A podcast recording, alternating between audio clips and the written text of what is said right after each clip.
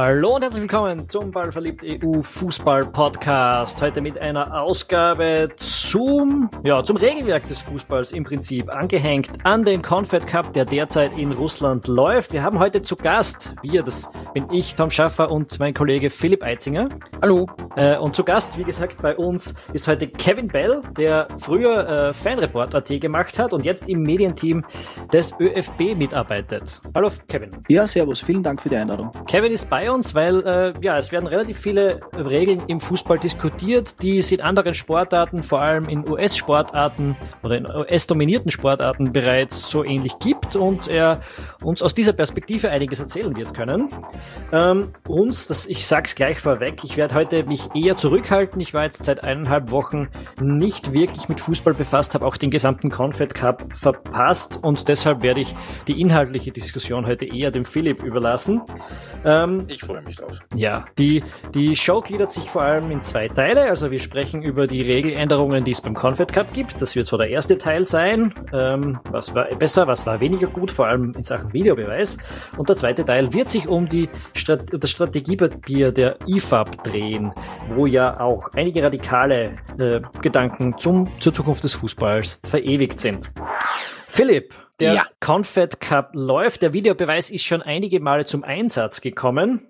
Ähm, das ist richtig. Wie, wie würdest du das grundsätzlich bis jetzt beurteilen? Wie ist das gelaufen? Ähm, zwiespältig. Ähm, es hat eigentlich fast kein Spiel gegeben, Kevin korrigiert mich, fast kein Spiel gegeben, wo nicht zumindest einmal irgendwo was nachgeschaut worden wäre. Ja, würde ich auch Vereinzelt. so sehen. Ähm, es hat Situationen gegeben, wo das ähm, zu einigermaßen großer Zufriedenheit geführt hat, sprich, wo in relativ kurzer Zeit äh, die richtige Entscheidung rausgekommen ist, hat aber auch Szenen gegeben, wo es überhaupt nicht funktioniert hat und wo im Endeffekt äh, derjenige, der am meisten Schaden genommen hat, der Schiedsrichter und seine Autorität war. Fangen wir damit an, was war gut, deiner Meinung nach? Ja, ähm, da gehen wir zum Beispiel gleich, würde ich sagen, zum ersten Spieltag, das war das Spiel Russland gegen, nein, das war das Spiel Portugal gegen Mexiko.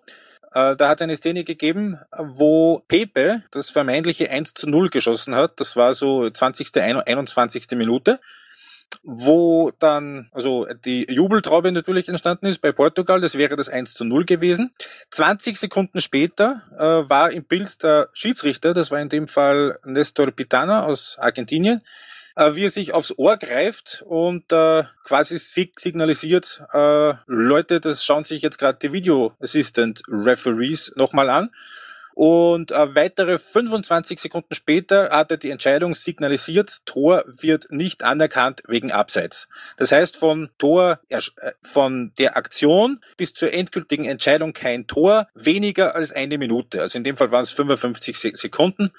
Ähm, das war die richtige Entscheidung. Äh, das hat eigentlich nicht für viel Diskussionen gesorgt, außer beim ORF-Experten. Richtig, und da darf ich vielleicht äh, gleich einhaken. Ich habe dieses Spiel auch verfolgt und habe dem Philipp unmittelbar äh, bei der anschließenden Diskussion, Diskussion von äh, Bernhard Stör, glaube ich, mit Herbert Prohaska eine, eine ja, etwas entsetzte SMS geschrieben, wo ich doch etwas enttäuscht war, wie der ORF ähm, mit der Thematik Videobeweis umgeht. Ähm, noch dazu war das ein Positivbeispiel und, und ja, da fallen so, so Sätze wie, da weiß man in Zukunft nicht mehr, ob man sich über ein Tor freuen soll, ich bin dafür, dass es nur bei signifikanten Entscheidungen gemacht wird. Ein Tor ist ja nichts Signifikantes. Ne? Richtig, und das sind Vor allem das erste Aussagen, Spiel so.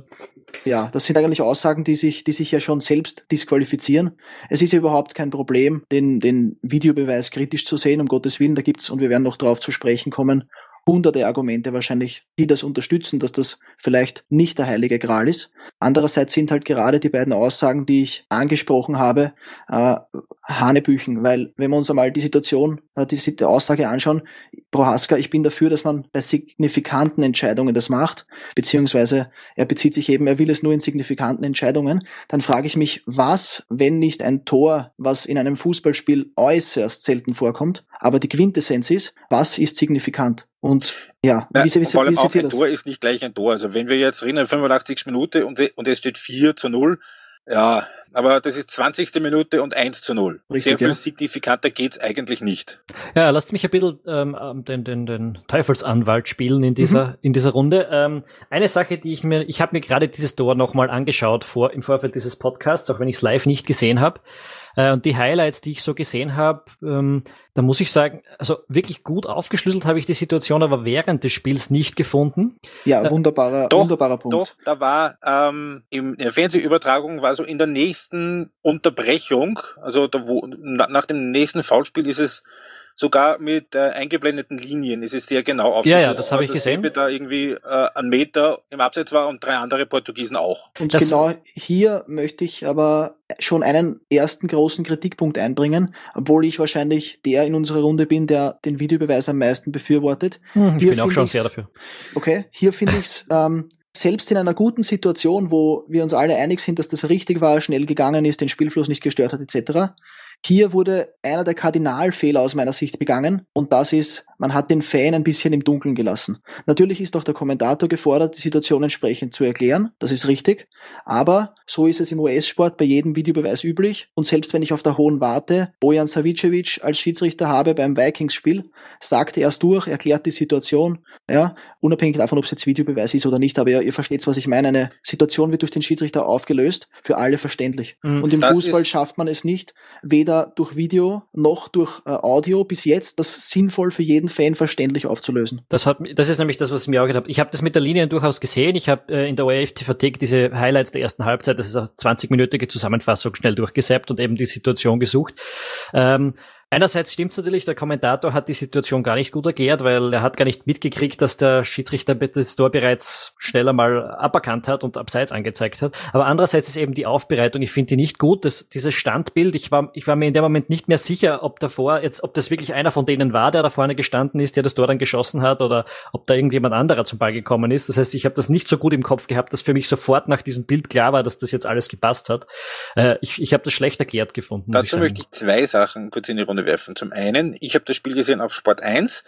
Ähm, Franz Büchner war, glaube ich, der Kommentator, der hat das sofort erkannt und sehr gut erklärt. Und zweitens, was nicht rausgekommen ist aus der TV-Übertragung, ob im Stadion auf der Videowall ähm, ein, eingeblendet wurde, ähm, dass der Videoreferee sich das ansieht. Richtig, das, äh, darüber wurden wir, die Fernsehzuschauer, eben auch im Dunkeln gelassen. Und ich finde halt, wenn man einen Videobeweis einsetzt, in Szenen, wo es äh, klar ist und es trotzdem Fragen gibt oder, oder Unklarheiten gibt, was genau angeschaut wurde und, und was, warum welche Entscheidung getroffen wurde, dann zeigt uns das doch, dass eine der Kinderkrankheiten auf jeden Fall noch die Aufbereitung ist. Und da muss man vielleicht ja, ich weiß nicht, wer da die Verantwortung hat. Ist es die Weltregie, die das, die das Signal produziert?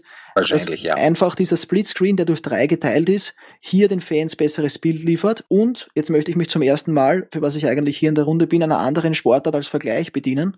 Nämlich kürzlich äh, verfolgt ein relativ großes Cricket-Turnier, ähm, wo der Videobeweis eingesetzt wird und wo du die ganze Kommunikation zwischen Video Assistant Referee, der dort etwas anders heißt, und dem Hauptschiedsrichter am Spielfeld äh, mitverfolgen kannst. Was ich nicht weiß, ob das für die Zuschauer im Stadion dasselbe ist. Andererseits für die Fernsehzuschauer, für mich, ich kann genau nachvollziehen, was wird gerade angeschaut, was diskutieren die und da würde ich mir wünschen, dass man hört, ja, ich erkenne hier Pepe mit diesem Körperteil im Abseits. Wie setzt das ihr? Kannst du bitte noch einmal zurückspulen, diese Szene am richtigen Moment anhalten und dann wird es automatisch klar. Die Frage ist dann wieder, dauert es zu lange? Ich, ich würde um, ähm. muss gar nicht, muss sagen, ich bräuchte es gar nicht so ausführlich. Mich hätte es gereicht, wenn sich der Schiedsrichter mit einem Mikro, so wie im Football, hinstellt ja. und sagt, okay, wir haben uns das angeschaut. Äh, der Spieler, der das Tor geschossen hat, stand bei der Ballabgabe in Abseits. Das zeigen die Bilder klar. Oder in einem anderen Fall, dass er dann halt sagt, äh, ein Spieler, der später das Spiel beeinflusst beeinflusst hat, ist im Abseits gestanden, auch wenn auch nicht der Torschütze oder so. Aber dass man halt ganz klar sagen kann, was ist jetzt passiert ja. und nicht einfach nur irgendjemand ist im Abseits gestanden und das nonverbal anzuzeigen, ist, ist zu wenig. Ja. Wie im Football oder äh, dass man das macht zum Beispiel wie im Tennis, wo ja. ähm, dann der Stuhlschiedsrichter dann durchsagt, Spieler X challenged die Entscheidung, der Ball wurde gut gegeben. So, und dann dass eben die Zuschauer wissen, so, darum geht's jetzt. Ja. Und das war bis jetzt Man muss schwierig, nicht der Fall. Dazu sagen hier, ich habe natürlich auch das Tennis im Vergleich angeschaut. Bei Tennis ist es halt so, dass es signifikante Unterschiede zum Spielfußball an sich gibt und auch zum Einsatz des Videobeweises. Wenn wir uns erinnern, damals, was war das für ein Aufschrei, als die gesagt haben, sie führen das Hockey ein, katastrophal, äh, macht den Tennissport kaputt, nimmt die Tradition quasi raus, solche Dinge. Bei den Fans gar nicht beliebt. Und wenn man heute ins Stadion geht und, und, und der Videobeweis wird angefordert, dann, dann wird eingeklatscht. So wie vor der Zugabe beim Rockkonzert, so wie wenn man etwas freudig erwartet. Äh, wisst ihr, was ich meine? Und, und beim Tennis kommt halt dann dazu, dass es immer nur zwei Arten von Entscheidungen gibt. In ja, oder, oder out. Das ja, heißt, es ja. ist immer schwarz oder weiß. Und das gibt es beim Fußball aus meiner Sicht nicht immer. Ja, das ist klar. Und das ist eine schöne Überleitung, würde ich sagen, zum, zur nächsten Szene, weil im Tennis ist es ja so, dass wenn die, der Videobeweis angefordert wird, das Spiel steht. Ähm, darum, nächste Szene, Russland-Mexiko, äh, drittes Gruppenspiel. Da gab's eine vermeintliche Elfer-Situation. Ähm, also das war in diesem Fall schon die zweite haarige Situation in diesem Spiel. Ähm, ein paar Minuten davor war eine ähnliche Szene, wo der Schiedsrichter gesagt hat, äh, weiterspielen. Da war dann auch nicht nichts weiter. Dann ein paar Minuten später wieder Szene im äh, mexikanischen Strafraum, wo der russische Stürmer gefault oder nicht gefault wurde. Auf jeden Fall sagt der Schiedsrichter wieder weiterspielen. Das Spiel läuft weiter. Ich habe nachgesehen, 40 Sekunden später Richtig ähm, kommt plötzlich ein Pfiff ins laufende Spiel. Der Ball ist längst irgendwo völlig woanders. Ähm, wird das laufende Spiel 40 Sekunden nach dieser Szene unterbrochen. Der, äh, der Schiedsrichter deutet äh, dieses Zeichen Videobeweis, rennt raus. 70 Sekunden später, also weitere 70 Sekunden später, wir sind jetzt damit schon fast zwei Minuten nach der eigentlichen Aktion, rennt der Schiedsrichter von draußen von der Seitenlinie wieder zurück zum Mittelkreis, wo das Spiel abgepfiffen hat und gibt Schiedsrichterball. Also die Entscheidung offenbar wurde bestätigt, kein, El kein Elfmeter. Aber da geben sich jetzt zwei, drei, eigentlich drei große Problemfelder. Ja, Punkt drei. eins, mhm. äh, es hat viel zu lange gedauert, bis die Szene überhaupt beschlossen wurde, wir schauen an. Also ganz offensichtlich kam ähm, über das Headset äh, der Request von den Video-Referees. Freund, das wollen wir uns noch, noch mal ansehen dann das Spiel, das laufende Spiel abgepfiffen, dann ähm, und dann nämlich nicht erläutert, was die Entscheidung ist. Das war nämlich bei dem Beispiel von vorhin. Da hat der Schiedsrichter ganz klar de, de, das Handzeichen gegeben, abseits. Bei diesem Spiel, Russland-Mexiko, ähm, da war der Schiedsrichter, weiß ich nicht, es ist auch unerheblich, auf jeden Fall hat gar nichts ge gedeutet, sondern ist einfach hingegangen zum Schiedsrichterball und hat weiterspielen lassen. Hat den Ball fallen lassen. Genau. Ja. Weist natürlich auf ein großes Problem hin, dass es im Fußball, dass der Fußball eben so dynamisch ist, äh, dass eine, es ist immer leicht, eine Entscheidung, die gefällt worden ist, zu überprüfen, aber es ist schwierig, eine, die nicht gefällt worden ist, äh, zu überprüfen. Korrekt. Ähm, ja, ist die Frage, wie man auf das eine Lösung findet. Erst entweder, dass man sagt, ja gut, nach 15 Sekunden ist es zu spät, oder dass man sagt, im Zweifel eher pfeifen. Das ist die große Frage, was man eben mit dieser im Zweifel Situation macht. Und für mich kommen hier in dieser speziellen Szene, und da habe ich mich gestern, und ich war froh, dass das vor unserem Podcast noch passiert ist, weil das bietet natürlich extrem viele Anknüpfungspunkte für Bekräftigungen, Entkräftigungen von, von diesem Videobeweisding.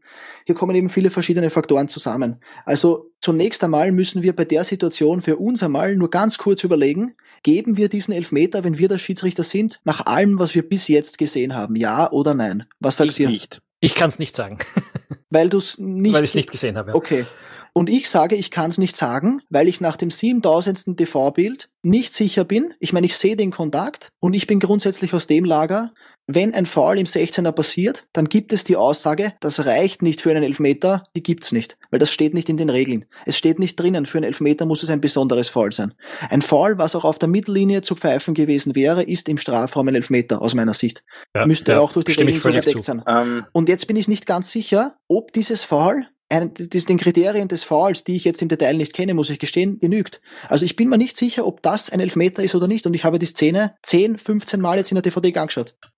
Naja, da, da sind wir dann dort, wo es zum Beispiel in der NFL dann heißt, not enough evidence to overturn. Sehr gut. Sprich, ich bin der festen Überzeugung, äh, Fahad al-Mirdasi, heißt übrigens der Mann, ich habe das nachgeschaut, aus Saudi-Arabien, Egal welche Entscheidung er im ersten Moment getroffen hätte, Elfmeter oder wie er es gemacht hat, kein Elfmeter, der Videobeweis hätte nicht genug Beweise gebracht, um die Entscheidung in irgendeiner Form um, umzudrehen. Man das ist so eine klassische Kann-Entscheidung gewesen. Richtig, man hätte jetzt glauben können, wir haben uns vorher abgesprochen, indem ähm, du sozusagen mir meinen nächsten Argumentationspunkt auflegst. Die Sache ist die, wo, mit welcher Sportart habe ich lange überlegt, ist dieser Fußball und der Videobeweis am ehesten zu vergleichen? Ist es Football, weil 22 Spieler, weil ähnliches Spielziel, weil ähnlicher Name, weil man würde sagen, es ähnelt einem Fußballspiel doch mehr als einem, weiß ich nicht, Baseballspiel. Ja? Das heißt, die Sportarten sind sich vielleicht ähnlich. Andererseits gibt's halt so viele Punkte, die beim Football ähm, eine Rolle spielen, die, die, die unterschiedlich sind zum Fußball. Das Spiel steht ständig. Ja, das ist eigentlich der größte Punkt, oder? Ich ja. habe einen Zwang, weiterzuspielen. Ich kann im Fußball theoretisch 90 Minuten den Ball im eigenen 16er herumscheibern, wenn ich gut genug bin. Ich muss nichts machen. Das ist beim Football anders. Ich habe vier Downs, also de facto nur drei. Ähm, beim Football ist es so, dass eine ganz andere Mentalität und Einstellung zum oder gegenüber dem Videobeweis und auch gegenüber den Schiedsrichtern vorherrscht. Ich habe dort sieben Schiedsrichter in der NFL, die mir extrem viele Details äh, versuchen eben auf diese zu achten. Und es ist aber selbstverständlich, dass die nicht alles sehen. Und es weiß auch jeder, dass fast alles angeschaut werden kann und jeder Score angeschaut wird. Das heißt, da ist der Zugang schon mal ganz ein anderer. Und aufgrund von der Dynamik aus meiner Sicht nicht vergleichbar. Mit Dynamik meine ich äh, Spielfluss. Eben wie wir festgestellt haben, es wird ständig unterbrochen. Und demnach. Also eher Eishockey oder Handball ja, zum Beispiel? Korrekt, eher Eishockey. Und Wie ist im Rugby? Muss ich gestehen, im Rugby weiß ich es nicht. Ähm, ähm, ich, glaube, ich, ja. ich glaube, dass es auf, auf, die, auf das Turnier oder den Verband ankommt, äh, bin ich mir jetzt nicht sicher. Was ich aber sagen kann, ist, dass eine extrem interessante Videobeweissituation im Eishockey vorherrscht. Eine Sportart, wo man eventuell sagen kann, dass ein Score die gleiche Gewichtigkeit hat oder, oder die gleiche Signifikanz hat wie im Fußball. Wir haben eine ähnliche Spielzeit, wir haben das Verhältnis von Toren zu Spieldauer ist ähnlich, wobei meistens im Eishockey weniger Tore fallen fallen, das ist mir durchaus bewusst, wird wahrscheinlich statistisch auch belegbar sein. Aber im, Im Eishockey, Eishockey, ja, fallen mehr Tore als im Fußball, ja, würde ich. Ja, nicht, ja, ich glaube, du hast jetzt weniger gesagt. Also, okay, ja, na, ich hab, mehr. Genau, ja. Da ist, haben wir die Situation, dass nur Tore äh, re reviewable sind. Ich kann hier, habe hier nicht die Möglichkeit, einen Stockschlag zu challengen, den ein Schiedsrichter gesehen hat, obwohl oder eine da, Abseitsstellung. Ja, richtig. Obwohl hier die Entscheidung zwei Minuten Strafe oder nicht, die ebenfalls eine signifikante ist, dranhängt. Und im Eishockey ist es dann sogar so, habe ich mich jetzt informiert, äh, beziehungsweise eben festgestellt im letzten Jahr, dass mittlerweile der, in der NHL der Coach eine Challenge hat, in der er aber auch nur die Torsituation challengen kann. Heißt, die Videoreferees, die sich das Tor so und so ansehen, ähm, haben gewisse Kriterien, die sie überprüfen. Wenn der Coach meint, ein anderes Foul- oder Regelverstoßkriterium gesehen zu haben, kann er challengen und es wird noch einmal explizit auf diesen Punkt geschaut, den der Video Assistant Referee vorher nicht angesehen hat. Jetzt frage ich mich und euch, ist es genug, dass man im Fußball nur die Scores, also nur die Tore anschaut? Weil im Eishockey, wo auch viele andere Entscheidungen wichtig und signifikant sind, kommt man offenbar sehr, sehr gut zurecht mit dieser Entscheidung. Ich glaube, da gibt es auch keine Diskussion über das Ganze. Äh, ich finde es nicht genug. Ähm, ich finde, der Elfmeter und die rote Karte die muss stimmen. Äh, neben dem Tor natürlich auch. Das sind einfach sehr, sehr wichtige Entscheidungen. Ähm, Vielleicht um ganz kurz noch ein paar Daten nachzuliefern. Ich habe jetzt nebenbei gesucht, weil ich mal eine Rezension über so ein Statistikbuch geschrieben habe. Ähm, Fußball hat im Schnitt, das war glaube ich so 2014, 1,4 Tore pro Spiel. In der Premier League war das damals, aber das ist über alle Ligen ähnlich. Äh, Eishockey 2,8 Tore, Rugby 6 und Football in der NFL hat im, im Schnitt 6,5 Scores, also einzelne äh, Punktszenarien. Mhm. Also man sieht schon, der Fußball hat damit Abstand am wenigsten, drum muss das Tor stimmen äh, wenn, oder darum ist es umso wichtiger, dass das Tor stimmt, meiner Ansicht nach. Und da geht es eben dann auch darum, dass der Elfmeterpfiff stimmen muss. Ähm, ja, und das, das dritte, was ich sagen würde, was auch stimmen muss, ist eine rote Karte. Und da würde ich aber gelb-rote Karten mit einbeziehen. Ähm, ja, vor allem, weil ja auch, auch beim Eishockey nach zwei Minuten oder nach fünf Minuten ist ja der Spieler vielleicht dann selbst nicht mehr da, wenn er eine, eine Matchtausch äh, Disziplinar hat, aber dann ist das Team wieder vollzählig. Das Team mhm. wieder vollzählig wird ja im Fußball nicht. Richtig. Darum hat das mit Ausschlüssen auch noch eine höhere Signifikanz. Ich habe jetzt übrigens auch noch mal kurz einen, ähm, einen Rückgriff äh, Instant Replay, also Videobeweis, wurde in der NFL eingeführt 1986, vor 31 Jahren. Richtig. Und das aktuelle System mit Challenges wurde grundsätzlich eingeführt 1999, also vor 18 Jahren. Natürlich mit immer wieder Anpassungen und Veränderungen, aber das gibt's da schon im Grunde genommen Jahrzehnte. Ja. Und einen letzten Anknüpfungspunkt an diese Elfmeterszene von Russland, Mexiko, habt ihr mir jetzt beide geliefert. Ähm, es geht um Folgendes. In der NFL und auch als das Eishockey-Beispiel, was ich illustriert habe, liegt, die, liegt der Einsatz des Videobeweises zu großen Teilen oder zum Teil in den Händen der Protagonisten, Schrägstrich Coaches. Im Tennis liegt der Videobeweis vollständig in den Händen des Spielers. Roger Federer hat jahrelang, so gut es ging, darauf verzichtet. Er wollte das nicht anwenden. Und jetzt ist die Frage, wir sind uns alle drei einig, dass Elfmeter und rote Karten und Tore angeschaut werden müssen. Wir sind uns demnach vielleicht auch einig, dass man den Coaches das Instrument in die Hand geben muss und den Schiedsrichter, dem Schiedsrichter diverse Instrumente wegnehmen muss, sonst dauert es zu lange, sonst gibt es zu viele Unterbrechungen. Wie seht ihr das? Äh, halte ich für schwierig, weil wenn du die Entscheidung den Coaches in die Hand gibst, dann verlängerst du auch die Zeit, die bis zu einer Entscheidung kommt.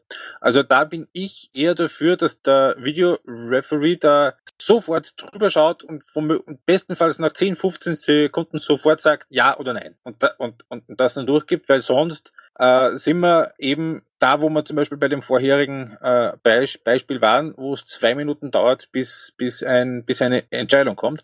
Das ist im Football noch nicht so das, das Problem, weil das Spiel ja so, sowieso steht. Ja. Aber du hast es vorher gesagt, durch die Dynamik des Spiels Fußball halte ich das für problematisch. Hm. Weil, Entschuldigung, weil, wenn, das, das ist ja dann auch was, was man, was man als Trainer auch taktisch irgendwie dann einsetzen kann, nicht weil man eine, eine Entscheidung unbedingt umgedreht haben möchte, sondern zum Beispiel, wenn man, wenn, wenn der Gegner gerade voll im Fluss ist und, und, und dass man das ein bisschen unterbricht. Ja, ich das, das halte ich für problematisch. Ich sehe es nämlich auch so, im, im, im Football hast du was zu verlieren. Ja. Ähm, und, und abgesehen jetzt von dem Call selbst hast du nichts zu gewinnen, aber du verlierst dieses Timeout, wenn du dich irrst.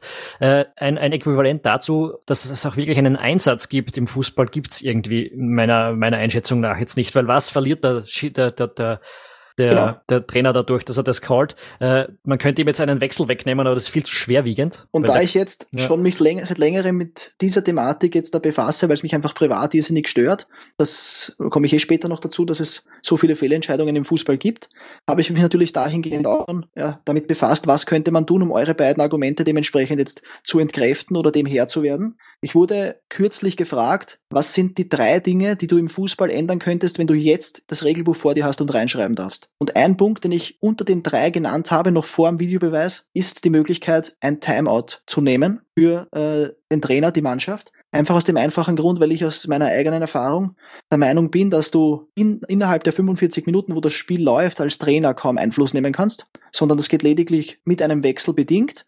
Äh, Im großen Stil geht es natürlich in der Halbzeitpause, aber es ist schwierig, eine neue Idee, einen Impuls elf Spielern gleichzeitig mitzugeben, beziehungsweise ähm, Situationen, die sich neu auftun, so zu kommunizieren, dass das wirklich alle im Stress in der Sekunde umsetzen und wissen, wo es lang geht. Deshalb würde es die Qualität des Spiels deutlich erhöhen, wenn ich jeden Coach die Möglichkeit eines Timeouts pro Halbzeit gebe. Hätte den netten Nebeneffekt, dass man die 60 Sekunden ne, mit einem Splitscreen Werbung machen könnte. Äh, Sepp Blatter freut sich vermutlich über diesen Geldregen, wobei der jetzt nicht mehr da ist, aber ich spiele auf dieses, genau, ich spiele auf dieses Bild bei dieser damaligen Pressekonferenz an. Ähm, und dann hätte ich eben hier die Adaption, gebt ihnen zwei Timeouts pro Halbzeit und sie können frei entscheiden, nutze ich dieses Timeout für eine Challenge Verliere ich sie, verliere ich das Timeout? Oder nütze ich das Timeout, um meiner Mannschaft etwas zu sagen? Und das wäre eine Möglichkeit, wie man dem Herr werden könnte. Und ich finde, das ist auch eine Regeländerung, so wie der, die vierte Einwechslung, die es teilweise nun gibt, wo ich sagen kann, das kann man ohne Probleme einführen, weil ein, grundsätzlich jetzt einmal diese Timeout-Sache ist jetzt nichts, was jemand lernen muss oder wo ich irrsinnig viele Regeln drumherum schreiben muss. Also hier bin ich ein klarer Befürworter, das jetzt kurz als, als Exkurs, um auf eure ja, Kritik ein bisschen Stellung zu nehmen. Hm, würde ich sagen, ist okay. Timeout kann man von mir aus dann nehmen, weil ich meine, okay, wir haben sowieso, glaube ich, nur 50, 55 Minuten Netto-Spielzeit. Das heißt, diese Minute, die man da verliert, ist jetzt nicht die ganz große Tragik.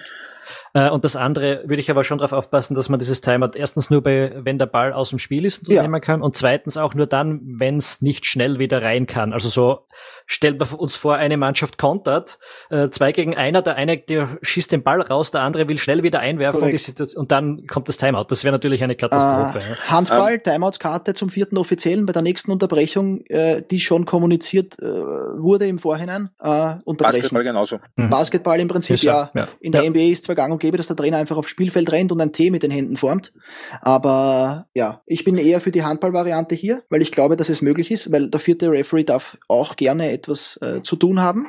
Und nur ganz kurz noch, weil es zu lange dauert, im Baseball gibt es seit heuer die ähm, Regel, dass ein Manager innerhalb von 30 Sekunden, ist jetzt natürlich eine Wahnsinnszeitspanne, aber Baseball ist das langsamste Spiel der Welt, ähm, innerhalb von 30 Sekunden entscheiden muss, ob er die Challenge nimmt oder nicht. Mhm. Weil die, die ganz Schlauen haben selber Probleme, angerufen, ja. nämlich, ja. Die haben, ja. die haben immer früher oben angerufen, äh, bei ihrem eigenen Videoguy, ob das eventuell ch ch challengen oder ob sie es challengen sollen. Und der hat dann gesagt, ja, schau es da an, weil wir kriegen recht. Und eine Minute später hat er gesagt, Umpire, bitte äh, Review. Mhm. Und das haben sie heuer abgedreht. Mhm. Das wäre eventuell eine Diskussion für den zweiten Teil der Sendung mit genau. dem IFAB. Ja. Was ich noch kurz ins Spiel bringen möchte, Kevin, dass du auch ähm, angemerkt hast bei den Ausführungen von Herbert Prohaska, dass dich furchtbar aufgeregt hat, äh, die Aussage mit ähm, irgendwas, Zitat, äh, da fällt der Zweifel, der für den Angreifer. Zweifel für den Angreifer weg. Was natürlich der größte Blödsinn ist, weil angenommen, ihr seid Linienrichter, knappe äh, Abseits-Situation, Confederations Cup Halbfinale, denkt euch das Spiel selbst aus. Ähm, Ronaldo steht knapp vorne, äh, der schießt das Tor, du hebst die Fahne nicht, weil du dir nicht sicher bist. Das heißt, du entscheidest draußen auf der Linie schon mal im Zweifel für den Angeklagten oder für den Angreifer, Entschuldigung, auch mit dem Wissen, dass der Videobeweis ja so und so ausgelöst wird, Trigger, Tor wurde erzielt, Videobeweis. Gerade und dann, wenn nämlich ein Tor fehlt. Wenn, genau. wenn, keines fällt, kannst du mal falsch gelegen sein, aber wenn ein Tor fällt, genau. wird es auf jeden Fall überprüft. Das heißt, die erste Sicherheitsstufe im Zweifel für den Angreifer gibt es noch, die menschliche. Und jetzt gibt's aber auch die elektronische, weil es kann passieren, Kameramann hat nicht aufgepasst, Einstellung ist schlecht, weil das abseits an einer falschen Situation passiert. Spieler steht davor. Spieler steht davor. Ja. Du siehst einfach nicht mit hundertprozentiger Sicherheit, not enough evidence, ob der Spieler abseits war oder nicht. Also lässt du im Zweifel den Call am Feld, der schon im Zweifel für den Angreifer war, stehen. Und demnach habe ich mich da ja relativ fürchterlich echauffiert drüber, wie diese Aussage unkommentiert stehen bleiben konnte, weil es einfach nicht der Wahrheit entspricht. Und wir kennen das aus allen anderen Sportarten. Football ist das populärste, weil es halt in Europa am Sonntag um 19 Uhr läuft. Wenn Zweifel ist, not enough evidence, dann steht der Call am Feld. Der Schiedsrichter hat dann die, Klammer auf, richtige Tatsachenentscheidung getroffen. Ich sage auch, wir verlieren halt nicht die komplette Unsicherheit. Wir werden das Spiel nicht hundertprozentig äh, fair bekommen mit diesen, mit diesen äh, Gelegenheiten, aber zumindest die gröbsten Dinge werden überprüfbar und zu einer höheren Wahrscheinlichkeit richtig sein. Genau. Dementsprechend sehe ich das positiv, ja. Auch bei allen Problemen, die noch zu überwinden sind. Ne? Den Heiligen genau. Gral hat selbst Indiana Jones nicht gefunden. Genau. Aber eben auch, und das ist jetzt genau der Punkt, es hat auch Situationen gegeben, wo das Ganze furchtbar schief gelaufen ist. Ja. Äh, vielleicht, wer es gesehen hat, Mexiko gegen Neuseeland. Ist übrigens Zufall, dass jetzt bei allen Be Beispielen Mexiko dabei ist. Das ist jetzt wirklich nur Zufall. Aber so, Mexiko gegen Neuseeland, Nachspielzeit. Spielstand 2 zu 1 für Mexiko. Mexiko drückt so ein bisschen auf das 3 zu 1. Neuseeland fährt einen Konter. So, und als kleines Experiment, ähm, ich gebe das jetzt mal quasi in Echtzeit wieder, wie das abgelaufen ist. So, also der Neuseeländer läuft auf das Spiel zu und wird gefault. So, Schiedsrichter pfeift rein, es entsteht eine Rudelbildung und noch der neuseeländische Trainer, die gehen da rein. Also es ist mittlerweile 20 Sekunden nach der Foulszene. So, Jetzt gehen mal alle dem Schiedsrichter nach. Und das Spiel steht im Grunde genommen. Wir sind mittlerweile eine Minute nach dem Foul. Es wird schon langsam klar, er gibt nicht mal eine, eine gelbe Karte. So, während im Fernsehen jetzt mal die Wiederholung läuft. So, jetzt ist alles mal beruhigt. Eineinhalb Minuten seit der Foul-Szene. Ähm, alle stehen jetzt bereit für den fälligen Freistoß für Neuseeland. Jetzt eine Minute 40 20 Sekunden nach dem Foul deutet der Schiedsrichter Videobeweis. Das berühmte Zeichen, die berühmte Geste. Jetzt, jetzt rennt er hinaus. Zwei Minuten seit dem Foulspiel. Schiedsrichter läuft raus. Die, äh, die Spieler, die alle schon für den Freistoß bereitgestanden waren, die schauen ihm etwas verdutzt nach. Wir sind zwei Minuten 30 nach dem Foul. Jetzt wird im Fernsehen nochmal eine Wiederholung eingespielt von der Szene. So, und da, sieht, da fliegt ein Ellbogen von einem Me Mexikaner und da fliegt eine Faust von einem Neuseeländer. Also eigentlich alles rotwürdige Sachen. Wir gehen auf die Marke drei Minuten nach dem Foul. Drei Minuten, zehn Sekunden nach dem Foul, der Schiedsrichter läuft wieder zurück auf das Feld. Dann deutet er nochmal den Videobeweis, holt sich einen Spieler heraus, er deutet, welcher ist gemeint, und zeigt ihm die gelbe Karte. Drei Minuten 30 nach dem Foul bekommt ein Mexikaner die gelbe Karte. So, er steckt die gelbe Karte wieder ein, er deutet so Freistoß, wenn ich ihn freigebe. Dann Freistoß ausgeführt, Kopfball abgepfiffen. 4 Minuten 15 nach dem Foul. Er deutet sich den nächsten heraus. Das ist jetzt äh, wieder ein Mexikaner. Zeigt ihm die gelbe Karte. Jetzt geht er zum nächsten Spieler hin, einem Neuseeländer, und zeigt ihm auch die gelbe Karte. Der Neuseeländer applaudiert und zeigt den Daumen nach oben. So, und jetzt 4 Minuten 50 nach dem Foul geht das Spiel weiter mit tröpfchenweise vergebenen drei gelben Karten. Äh, sowohl äh, der Ellbogencheck des Mexikaners als auch der Faustschlag des Neuseeländers bleiben offenbar ungeahndet. Das ist eine Katastrophe, weil, der, weil das Einzige, was da passiert ist, ist, dass der Schiedsrichter als die ärmste Sau ist, Autorität völlig untergraben und er hat nur das Glück, dass das die 95. Minute ist und anderthalb Minuten später abpfeift, dass er seine Autorität nicht mehr braucht. So kann es nicht gehen. Ich möchte ganz kurz einen ja, gedanklichen Strohballen durch die Podcast-Wüste rollen lassen. Wahnsinn. Und jetzt sitzen Tom, ich und du, die Befürworter des Videobeweises scheinbar sind, da und die ganze bisherige Argumentation pro scheint plötzlich über den Haufen geworfen. So kann es nicht gehen, stimme ich dir völlig zu. Hier eine entscheidende Frage für mich. Wer schaut sich die Szene an? Übrigens auch beim Elfmeter, was wir ganz am Anfang besprochen hatten, äh, beziehungsweise bei, bei Russland-Mexiko besprochen hatten. Wer schaut das an? Warum geht der Schiedsrichter plötzlich zum Monitor raus, schaut sich selber an und beim Upside-Tor nicht? Genau dasselbe hier. Warum verlässt er das Spielfeld, um sich das anzuschauen? Ähm, da muss man schon fragen, wie ausformuliert sind die Regeln schon? Wie ausformulieren kann man sie, um sowas in Zukunft zu verhindern?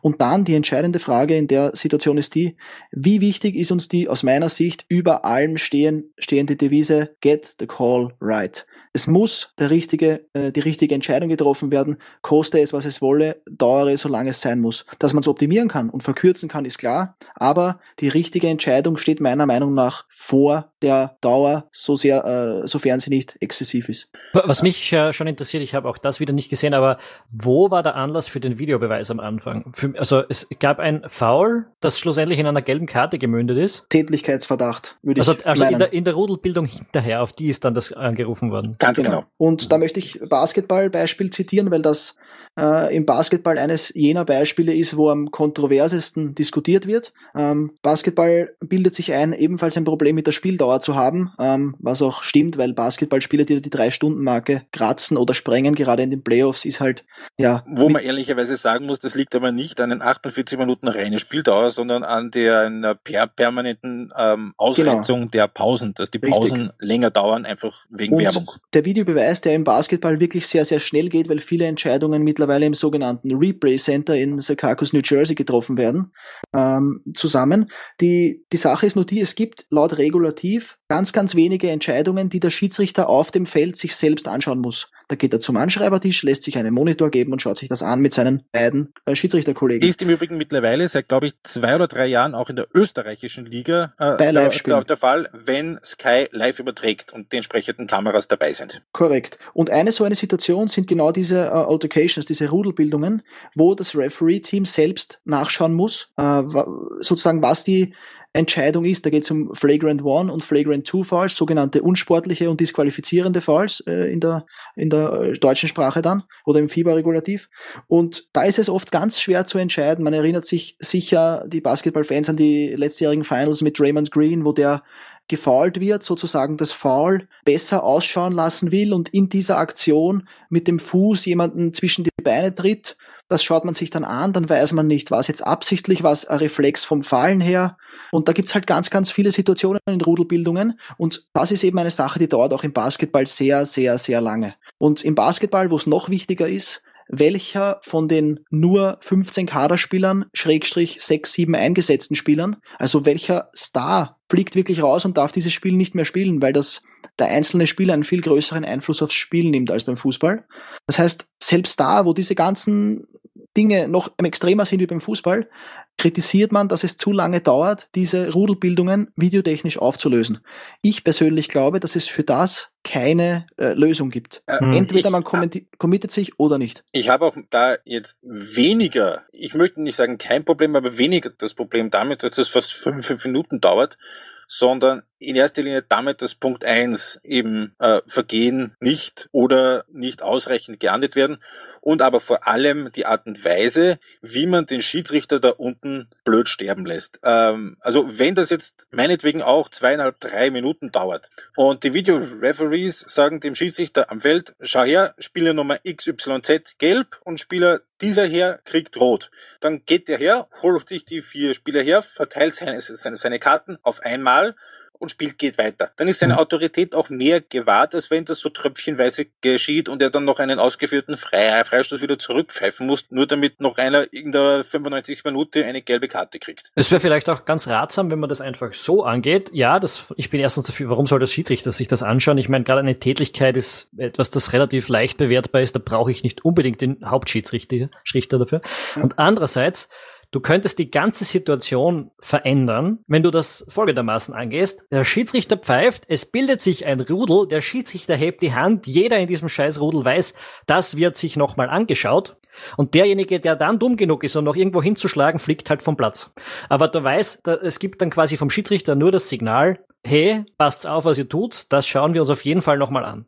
Mhm. Und dann ist auch Ruhe, da rennt auch keiner mehr zum Schiedsrichter hin äh, und geht ihn deppert an. Also die ganzen Idiotien halt, die Fußballer gelegentlich machen, weil sie glauben, sie kommen damit davon.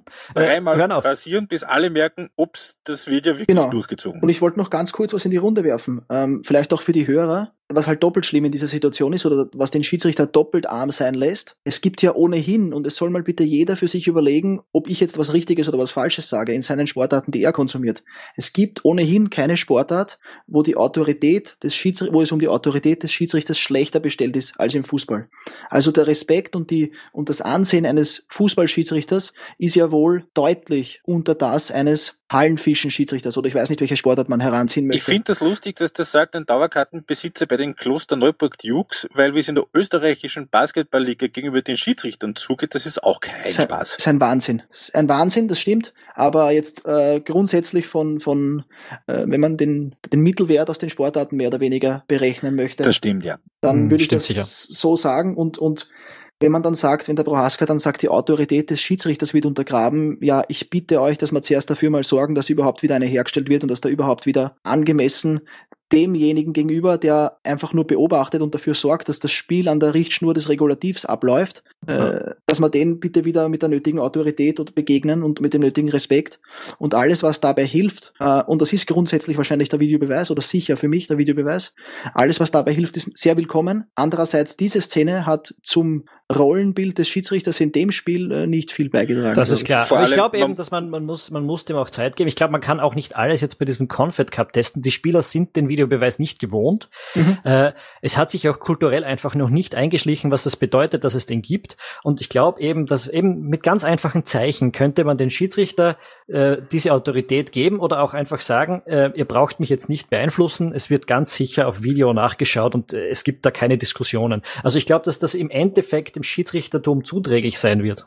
Und man muss auch dazu sagen, der Schiedsrichter, den ich da jetzt ähm, beschrieben habe bei diesem Spiel, wo das so ewig gedauert hat, das war Bakary Gassama, das ist jetzt auch nicht irgendwer, das ist ähm, derzeit der vermutlich beste afrikanische ja. Schiedsrichter. Und das heißt, das kommt ja noch dazu, das sind ja keine Vasen, die da unterwegs sind beim Confederations Cup, das sind äh, mit die besten Schiedsrichter der Welt und äh, bis auf Russland sind das alles kontinentale Meister beziehungsweise Weltmeister. Das sind auch so ziemlich, es ist auch so ziemlich die Creme de la Creme der Spieler, auch wenn es natürlich nicht jeder mit der vollen Stärke da ist, aber das sind alle Spieler, die auf höchstem Niveau Fußball spielen, professionell. Und ich möchte noch eine ganz kurze Lanze für den Schiedsrichter brechen, weil wir gerade auf dieser ja, eine Ebene drüber sind, auf dieser allgemeinen Video- oder Technik-Ja- oder Nein-Ebene.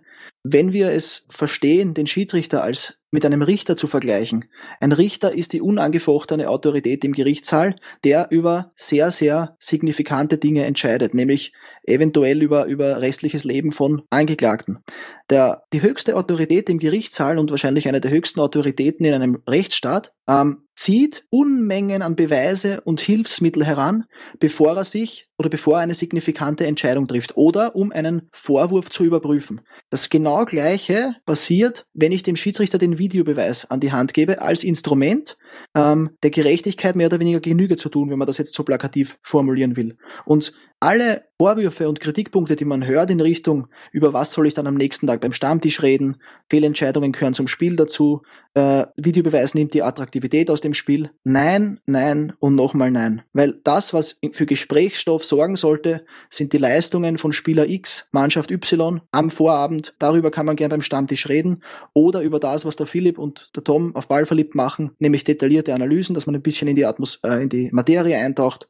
Aber bitte nicht als Teil des Spiels eine Fehlentscheidung äh, zu sehen oder als notwendig für das Spiel. Das ist ein riesen, riesengroßer Kritikpunkt. Allein der, glaube ich, rechtfertigt, dass wir uns pro Spiel 30 Minuten dem Videobeweis widmen. Okay, und damit, okay. Äh, damit mache ich jetzt hier einen Schlusspunkt unter den Videobeweis-Diskussion und ich sage, Order, Order, Order, äh, Urteil über den Videobeweis. Es wird noch ein bisschen dauern, bis er perfekt ist, aber wir sind weiterhin grundsätzlich, glaube ich, alle dafür. Ja, Gut, damit gehen wir einen Schritt weiter äh, zum Strategiepapier des IFAB. Das IFAB, das ist äh, äh, das äh, internationale Regelkomitee, das dafür zu, zuständig ist, ob und wenn ja, in welcher Form Regeln im Fußball angepasst, geändert, was auch immer werden.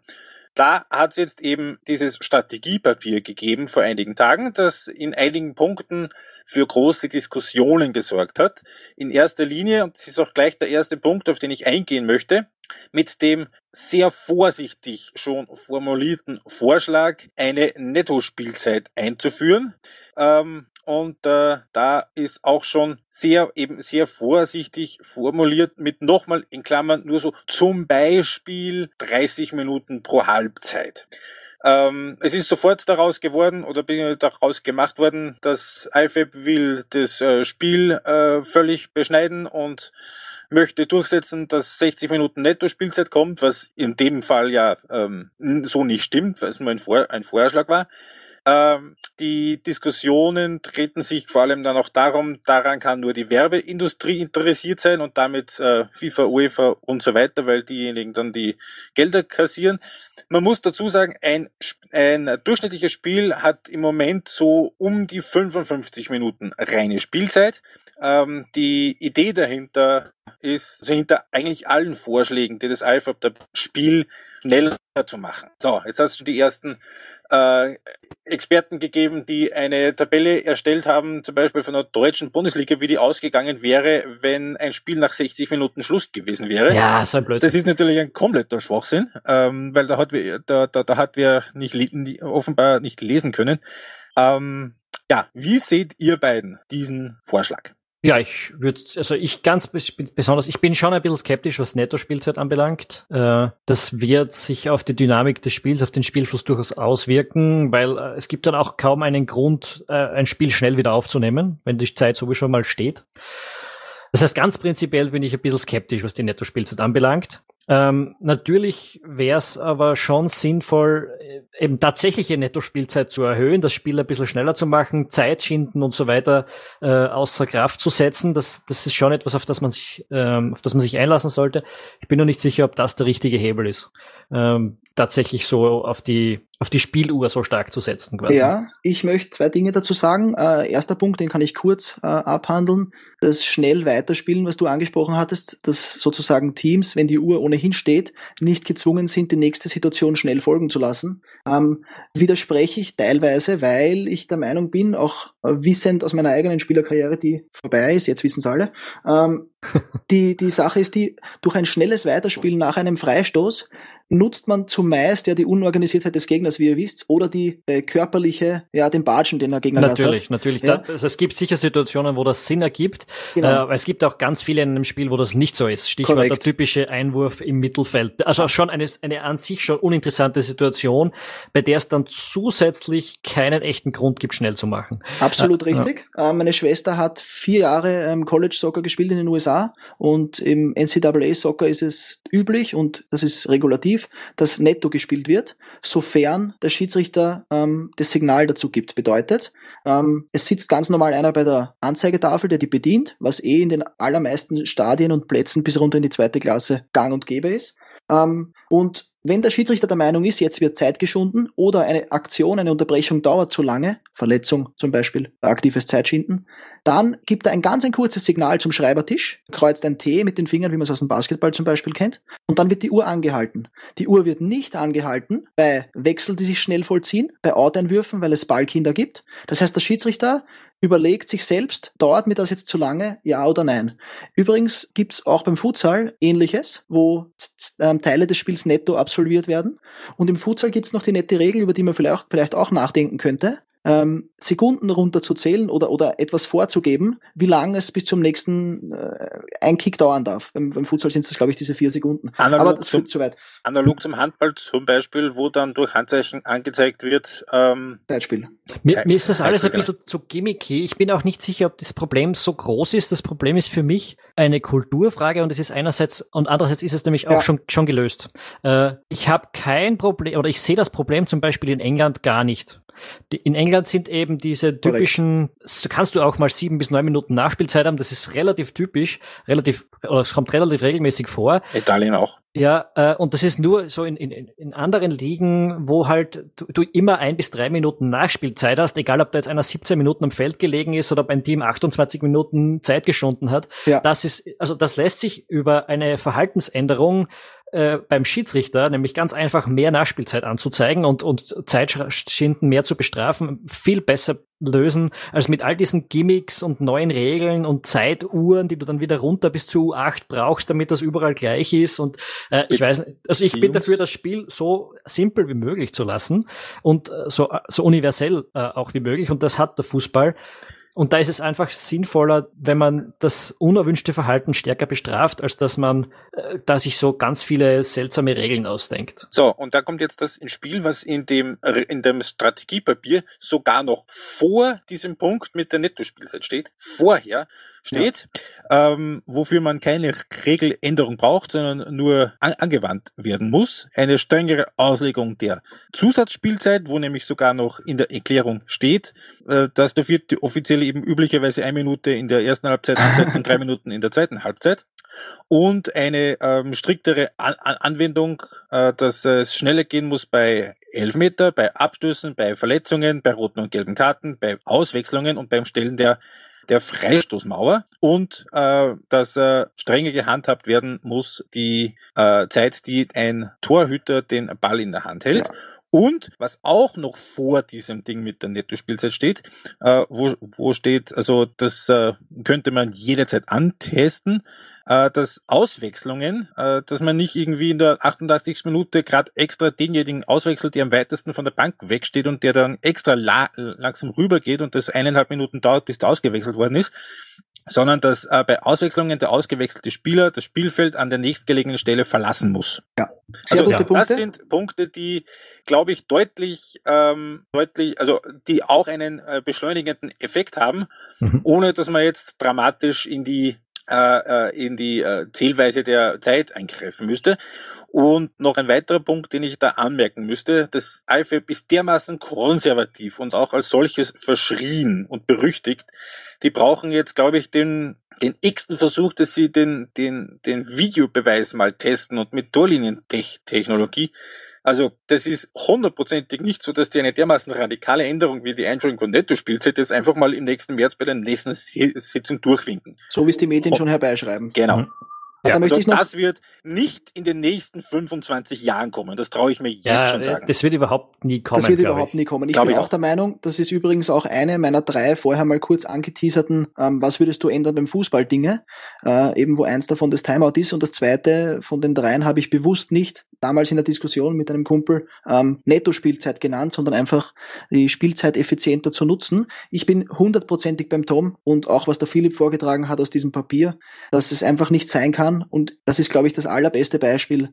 Deutschland San Marino 11 zu 0, zweite Halbzeit, eine Minute Nachspielzeit wo alle beide Teams viermal wechseln. Das gibt es nicht. Das steht in keinem Verhältnis zu, äh, ich weiß es nicht, einem äh, spannenden 0 zu 0, vielleicht nur zwei Wechsel auf jeder Seite oder einer, drei Minuten Nachspielzeit. So, ja, aber, wobei man da natürlich die Situation äh, Ja, ja, schon, aber aus welcher Willkür muss, heraus? Also, es, es ist willkürlich. zweistellig steht, für was soll ich dann noch lange nach, ja, nachspielen lassen? Das ist schon richtig. Also einerseits in diesem Beispiel wurscht. Andererseits ist es willkürlich und äh, hat nichts mit einer Regelkonsequenz zu tun, glaube ich. Vollkommen, ich sagen. Genau, vollkommen ja. bei euch, ja. Aber äh, nur ganz kurz, damit wir mal uns wieder vor Augen rufen, wie willkürlich und wie schwammig teilweise solche Sachen sind und warum sie nicht nächsten Sommer umgesetzt werden, so wie es in diesem Vorschlagspapier stehen. Genau. Ein weiterer Punkt, der da drin steht in dem Strategiepapier, ist, also was zur Diskussion gestellt wird, ist, dass Pässe zu sich selbst bei Standardsituationen erlaubt sind, beziehungsweise dass der Ball bei Standardsituationen nicht ruhen muss.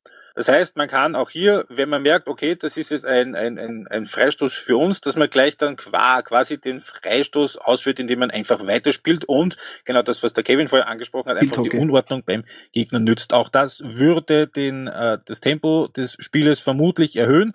Und auch hier sind schon einige dahergekommen. Das sind die Kollegen von 90 Minuten gewesen, glaube glaub ich, in diesem Fall die gesagt haben, äh, also die das so dargestellt haben, das ist das Ende des Roberto Carlos Freistoßes oder des, äh, des Cristiano Ronaldo Freistoßes, der das da zelebriert dass da der Ball liegt und dass da, ähm, ja, stimmt, stimmt ja nicht. Das ist ja keine Mussbestimmung, dass der Ball jetzt äh, nicht ruhen darf, sondern dass er nicht ruhen muss. Ja. Und das, ähm, das ist eine Maßnahme, die ich für mich, wenn ich mir das so durchüberlege, die ich mir sehr gut vorstellen könnte. Also hier äh, ist äh, spezifisch angeführt bei Freistoß, Eckstoß und Torabstoß. Mhm beziehungsweise Moving Ball at Goal Kick, das genau, das eben genau das, dass der äh, Ball und dass auch der Ball ähm, bei einem Abstoß den äh, Strafraum nicht verlassen muss. Das ist, glaube ich, also ich schaue jetzt doch schon, glaube ich, bald 25, 30 Jahre Fußball. Das habe ich, glaube ich, erst einmal gesehen, dass das zurückgepfiffen worden ist. Gestern zweimal. Tatsächlich, ich glaube beim Deutschlandspiel sogar. Ich, ich, ich, ich, ich, sah das gemeinsam mit meiner Schwester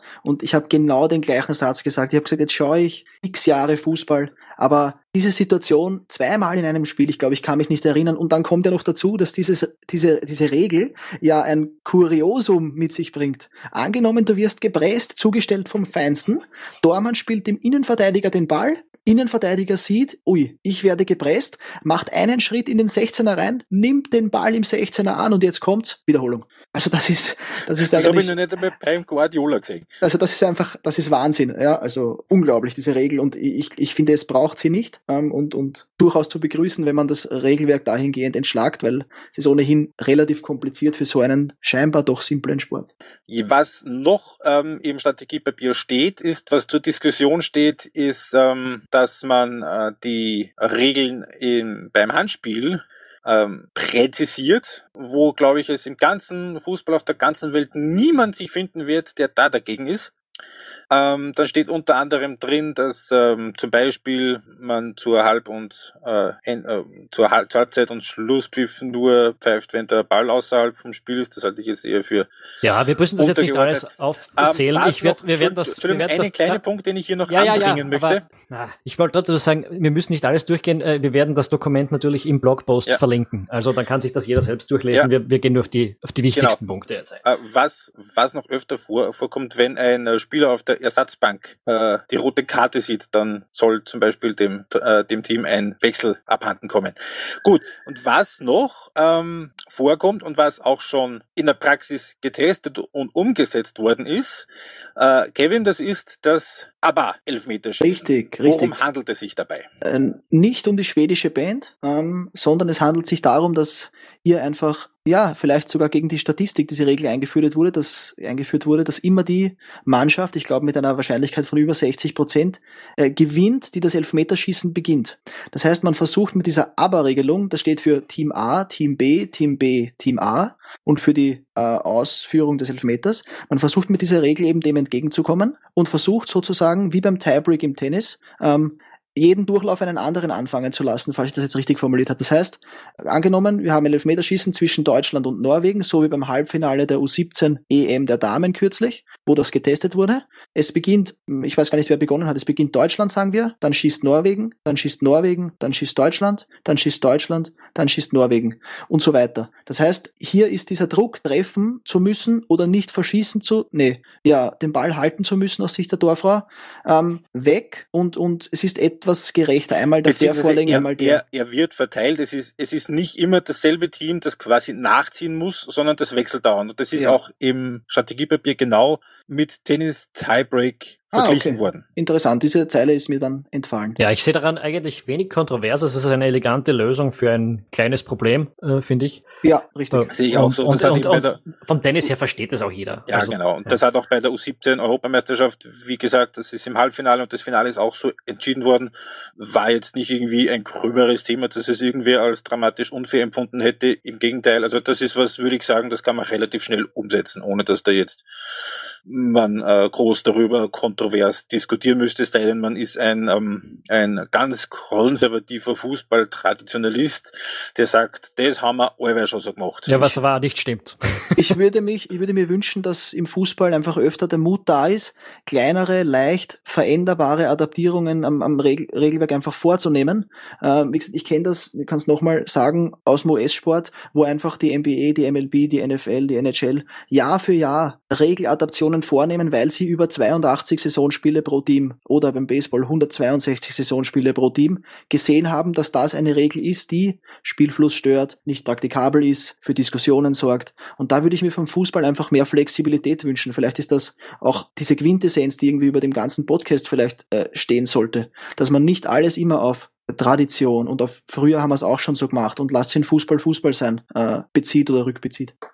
Ja, weil, ähm, ja, genau wie du sagst, weil Eishockey ist ja auch immer noch Eishockey, obwohl es diverse Regeländerungen gegeben hat. Und Basketball ist auch immer noch Basketball und Rugby ist auch immer noch Rugby, wobei ich nicht sicher bin, wie sehr sich die Regeln im Rugby verändert haben. Ich frage mich, ob irgendjemand noch mit äh, 10 Kilo schweren Holzschlägern Eishockey spielt, obwohl es Carbonschläger gibt. Ich meine, ich weiß nicht, ob ich die Materialien jetzt richtig benannt habe, aber ich glaube, plakativ kann man verstehen, was gemeint war. Der Eishockeysport ist immer noch der gleiche, sogar attraktiver geworden. Und, und eins muss man noch dazu sagen, wenn man jetzt zum Beispiel, würde es tatsächlich einen Traditionalisten geben, der das Fußballspielen, der das Elfmeterschießen so haben will, wie es schon immer war, dann muss man ihm sagen, dass es das Elfmeterschießen, glaube ich, erst seit den 50er Jahren im Fußball oder Nein, so irgendwas gibt. Seit den, äh, seit rund um 1970. Das erste ja, es Mal. Ist vorher ist schon ein bisschen getestet ja. worden. Also so ja. irgendwo in dieser Phase. Das ist nicht in den Grundregeln des Fußballs, die mit dem heutigen Spiel sowieso sehr wenig zu tun haben, ja. äh, vorhanden. Und äh, natürlich äh, eine gewisse Integrität des Sports würde ich schon bewahren wollen, aber, aber äh, eine gewisse Flexibilität bei den kleineren Kanten und Ecken schadet auf keinen Fall. Genau, das, das erste, erste Elfmeterschießen bei einer WM war 1982, ist also schon ein bisschen her. Ja, und dass man durchaus aber was auch, ändern kann. Aber auch noch nicht so lange, dass man sagen müsste, das war schon immer so. Ich möchte noch kurz den Satz hier stehen lassen, das erste Basketballspiel endete 1 zu 0. Zum Thema, ja, zum, zum, zum Thema, wie entwickle ich einen Sport weiter. Ich muss dazu sagen, Basketball ist sehr jung, äh, erst im, im Jahr nach 1900 äh, entwickelt, erfunden, Dr. Dr. Naismith in, in Springfield, Massachusetts tatsächlich. Aber da würde ich sagen, das hat sich das Basketball vielleicht sogar ein bisschen in die falsche Richtung entwickelt, aber das würde, das würde den Rahmen möglicherweise sprengen. Äh, ich als Low-Scoring-Game-Liebhaber äh, mag schon lieber, dass das Fußballspiel nicht 55 zu 52 endet. Ähm, oder 46 zu 44 wie der fünfte Satz damals in Wimbledon. Ja. Bei Mahü gegen Isner. Ja, ist aber auch kein Ereignis. gut. Ähm, ich glaube, wir haben das für heute alles ganz gut durch, oder? Würde ich auch sagen, ja. Ich habe nichts mehr hinzuzufügen. Wunderbar. Dann danke, Kevin, dass du dabei gewesen bist. Sehr gerne. Danke für die Einladung. Ja, immer wieder gerne. Ähm, wir werden demnächst wieder da sein mit einem Podcast zur Frauen-Europameisterschaft.